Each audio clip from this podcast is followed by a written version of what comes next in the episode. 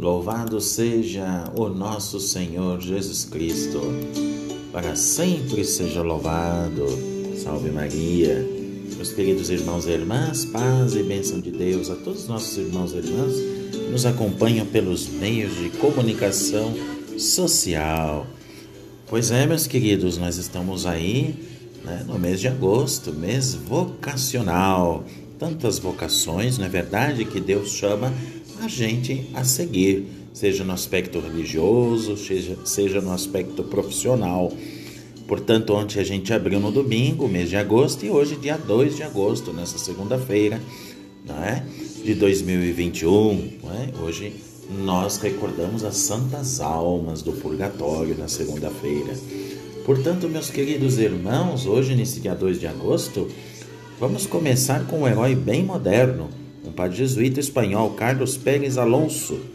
Ele dedicou longos anos de trabalho aos enfermos, presos, soldados e estudantes de universidade. Já em vida, era considerado mártir da misericórdia e da justiça. Um dia foi sequestrado e desapareceu. Todos viram a misericórdia que se encarnou nele e se transformou em graça extraordinária.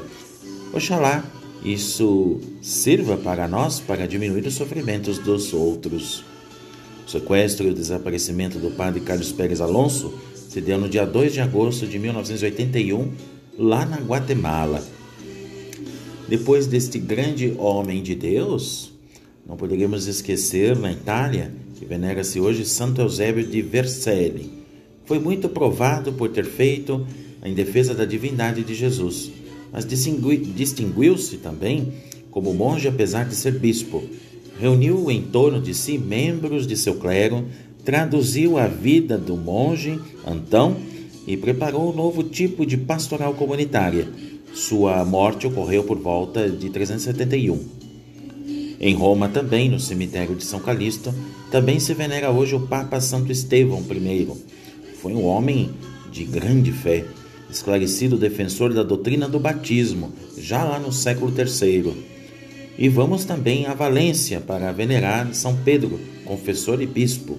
Foi um dos maiores evangelizadores da terra, por longo tempo ocupada pelos mouros, no século XII. E, por fim, na África, São Rutílio, mártir, duramente perseguido a ponto de, segundo Tertuliano, ter mudado várias vezes de residência para fugir aos perseguidores. Morreu queimado vivo.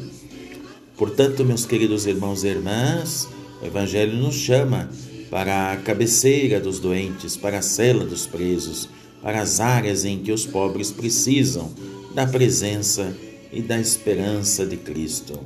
Portanto, eu desejo a todos paz e bênção de Deus.